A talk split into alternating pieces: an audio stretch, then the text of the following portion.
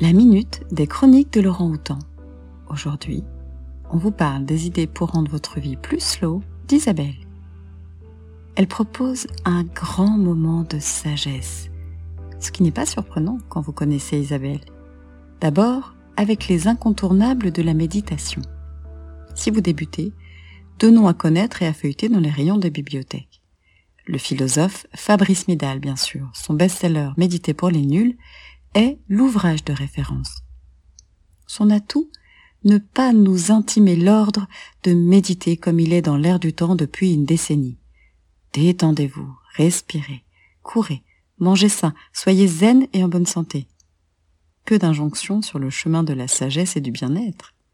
Eh bien ici, ce n'est pas le cas. Midal est reconnu pour la finesse de sa méthode, qui montre comment laisser entrer la méditation dans sa vie au moment opportun, selon ses besoins. La méditation, qu'il décrit comme l'expérience de se sentir vivant.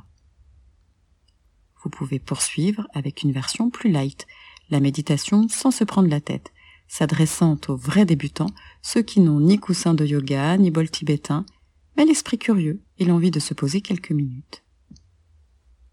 Autre grand nom de la méditation dont vous pourrez parcourir plusieurs ouvrages dans les bibliothèques, Christophe André, psychiatre spécialiste de la dépression et l'un des chefs de file de la méditation de pleine conscience. Le temps de méditer, ou encore trois minutes pour méditer, sont deux livres clés, riches d'exercices, conseils, exemples concrets, pour utiliser la méditation au quotidien, accompagnés de CD pour mettre en pratique.